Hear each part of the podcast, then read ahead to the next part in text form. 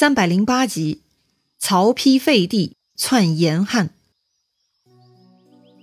上一回咱们说到，也就是在曹操去世后的半年，他的儿子曹丕已经在魏王的位置上干得风生水起了。特别呀，他对汉献帝的态度那是十分恶劣。于是手下大臣们就揣摩他的心思，为曹丕办事了。先是中郎将李福、太史臣许之，他们收集了很多民间上报的祥瑞故事。然后呢，跟华歆为首的文武官员商议，就来向皇帝逼宫了。皇帝虽然无用，但也是要捍卫自己的尊严和祖宗的基业。他不同意，哭求百官好好考虑一下。考虑，华歆才不肯呢。他把李福、许之叫到皇帝面前，说：“陛下若不信，可问这两人。”于是呢，李福就说了一遍祥瑞的事情哈，说自魏王继位以来。麒麟降生，凤凰来仪，黄龙出现，家和未生，甘露下降。说呀，这些都是老天爷给的信号，是未当代汉的天象啊。所谓麒麟降生，凤凰来仪，黄龙出现，前面呢也说过了。那么家和未生是什么鬼呢？如果你能看到这四个字，就明白了，说的是田里的禾苗长得很好。甘露下降，那就是下雨呀。所以呢，李福的话其实特别扯淡。庄稼种得好，天降甘雨，这算是个啥祥瑞嘛？跟皇帝的位置有啥关系呢？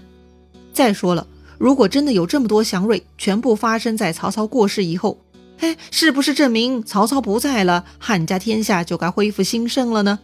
所以啊，这种现象既不罕见，也没有任何逻辑证明跟曹丕的德行有关。实在是太牵强附会了。但是接着呢，许之又说，说自己夜观天象，汉家气数已尽，而魏国的天象却无边无际，非常兴盛。此外，更重要的是有图谶证明。瞧，预言又来了哈！谶言说：“鬼在边，未相连，当代汉无可言。言在东，物在西，两日并光，上下移。”啥意思呀？鬼在边，魏相连，那就是魏国的魏字。当代汉无可言，就说呀，魏国应该代汉，哎，没啥可挑的，应该的。言在东，武在西，就是言无许嘛。两日并光，上下移，两个日叠在一起就是昌，所以呢，那就是许昌。也就是说，整个一段话连在一起，就是魏应该在许昌接受汉的禅让。听了这么多，皇帝呢还是不接受。皇帝说：“祥瑞图谶那都是虚妄之事，为什么要用这些虚妄之事来逼我舍弃祖宗之基业呢？”瞧，皇帝都知道祥瑞图谶是假的哈。其实当时的人都很清楚，只不过呀，用这些来说嘛，也算是给面子的，否则大家难看。看皇帝还是执迷不悟，王朗呢就要给皇帝敲警钟了。王朗说：“自古以来。”有兴必有废，有盛必有衰，哪有不亡之国、不败之家的？既然汉室相传百年，如今气数已尽，陛下呢就该早早退避，不可迟疑，迟则生变。那最后一句话呢，就是在威胁皇帝了：给你脸好好禅让，不给你脸来个宫变。说白了，那你就小命不保喽。皇帝看王朗这副嘴脸呢，也不想跟这些人再多说话了。大哭着回到了内殿。好了，第一回沟通不行，那么第二天呢？这些百官啊又来见皇帝，又要说这事儿。皇帝呢吓得不敢出去见他们。这个时候，皇后就过来问他了：为啥不出去上朝呢？此时的皇后呢是曹皇后，就是曹操的女儿，曹丕的妹妹。曹皇后还不知道百官在逼自己老公下课呢。这会儿她来问。皇帝就哭着告诉他了，皇后一听是大怒啊，没想到自己哥哥要做叛逆之事。可是皇后一介女流，大怒有个啥用呢？很快，曹洪、曹休闯入后宫，气势汹汹来请皇帝上朝。当时呢，他们是带剑而入，已经是非常破格了。曹皇后看到他俩是一顿臭骂，骂他们是乱贼，为了荣华富贵而谋逆。曹皇后说。自己父亲功盖寰宇，威震天下，都不敢做出篡逆之事，而哥哥曹丕当魏王才几天，还没做出什么像样的事情呢，就想着篡汉，哼，如此谋逆，皇天是一定不会保佑他们的。说白了呢，这个曹皇后啊，就是在诅咒他们会得报应呢。确实，曹皇后的诅咒啊是灵验了，当然这是后话哈。当时呢，曹皇后骂完，哭着回到内宫去了。皇帝呢，被迫更衣上朝。上朝之后，第一个向皇帝发起挑战的又是华歆。华歆问皇帝：“昨天我们的提议，陛下您是接受还是不接受？”皇帝痛哭啊，说：“你们当了这么多年汉家臣子，还有很多功臣子孙，你们怎么忍心做出这种不臣之事？不臣，那就是非臣子该做的，也就是造反了。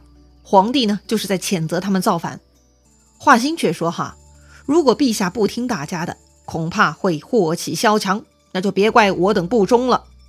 哎，辩论嘛，通常不是正面回答对方，而是不断重申，甚至不断更换角度，强调自己的论点。华歆呢就是这样的，反正皇帝不听话，就会引发内乱，到时候皇帝要后果自负。皇帝听华歆这话呢，也怒了，问道：“谁敢杀朕吗？”华歆呢继续紧逼，他说：“天下之人都知陛下无人君之福。”以致四方大乱，要不是魏王在朝，要杀陛下的何止一人？陛下居然不知恩报德，是想让天下人共伐陛下吗？哎呦，我靠！这个华歆的才能呢，全部用在欺负一个弱势的皇帝身上了。他居然把天下大乱的责任丢在这个皇帝身上，还威胁皇帝说天下人都想杀皇帝。哎呀，这简直就是睁眼说瞎话呀！皇帝呢是受不了了，拂袖而起。看皇帝要走，王朗呢就给华歆丢了一个眼色。于是华歆就赶紧冲上去，扯住皇帝的龙袍，凶神恶煞地问皇帝：“同不同意？必须给一句话。”皇帝这个时候啊被严重惊吓，已经说不出话来了。既然华歆已经露出凶相，曹洪、曹休呢更是肆无忌惮。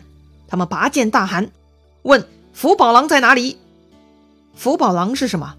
其实呢，就是保管皇帝玉玺的专人。于是啊，这个福宝郎祖弼就站出来了。曹洪呢，就问他要玉玺，祖弼不同意，说玉玺是天子之宝，不得擅自索取。虽然大多数人都叛变投靠曹魏，但忠于汉室的人还是存在的。这位福宝郎祖弼就是其中之一。曹洪大怒，就喝令武士把祖弼推出去斩喽。祖弼呢，毫不畏惧。到死都骂不绝口，他就是条汉子呀！看到自己的福宝郎被杀，外面都是手持武器的曹魏士兵，皇帝呢也再也撑不下去了，终于放弃了反抗，同意让位给曹丕，只求保留性命。这个时候，皇帝的老朋友贾诩来安慰皇帝，说魏王一定不会辜负陛下的，请陛下赶紧下诏书，以安定众人之心。当年。皇帝被李傕郭汜欺负的时候，贾诩一度对皇帝是很不错的。二十多年过去了，皇帝落魄到要下岗了，贾诩呢就出来安慰皇帝。贾诩这种人呢，头脑清醒，利弊分析永远都很正确。或许他内心也是有忠君思想的，但更多的呢还是因势利导，保全自己。如今嘛，也就只能同情一下皇帝了。于是皇帝让陈群草拟禅让的诏书，让华歆带着诏书和玉玺。以及文武百官去邺城献给曹丕，曹丕很高兴，没想到这群大臣办事这么麻利，诏书玉玺都搞到了。当时呢，华歆宣诏，曹丕听完就准备接旨，但旁边的司马懿提醒曹丕，不能马上答应，得上表推辞，这样才能杜绝天下人的诽谤。还记得之前说过的吗？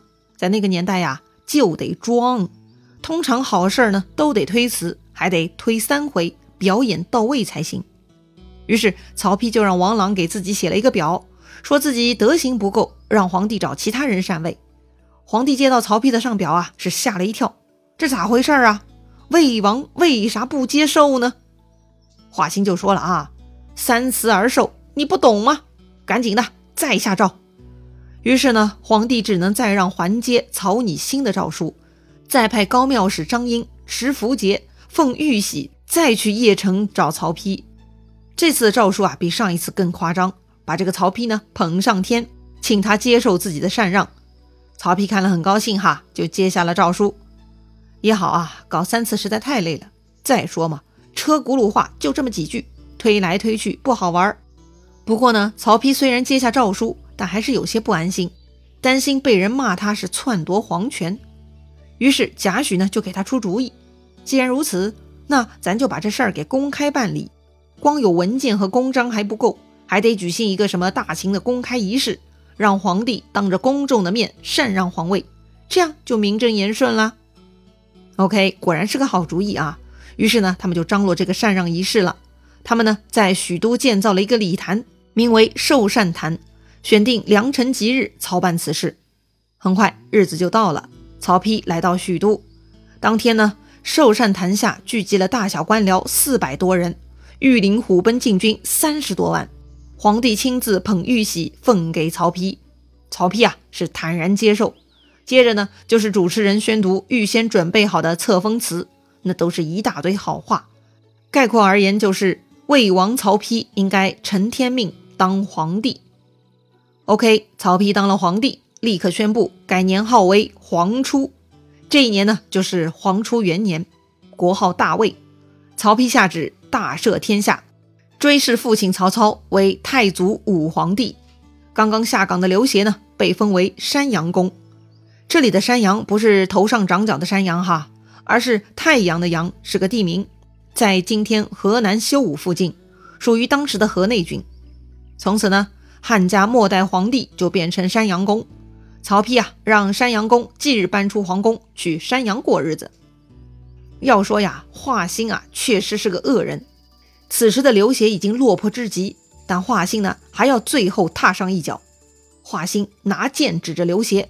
非常凶恶地说：“皇上仁慈，虽然废了你，也没有加害，还让你当山阳公。你给我老老实实做人，好好过日子。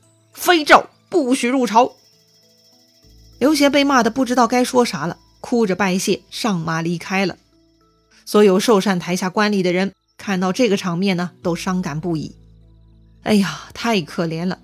毕竟刘协曾经是万民爱戴的皇帝呀。好了，汉朝就此结束，北方中国呢，从此就进入了曹魏年代。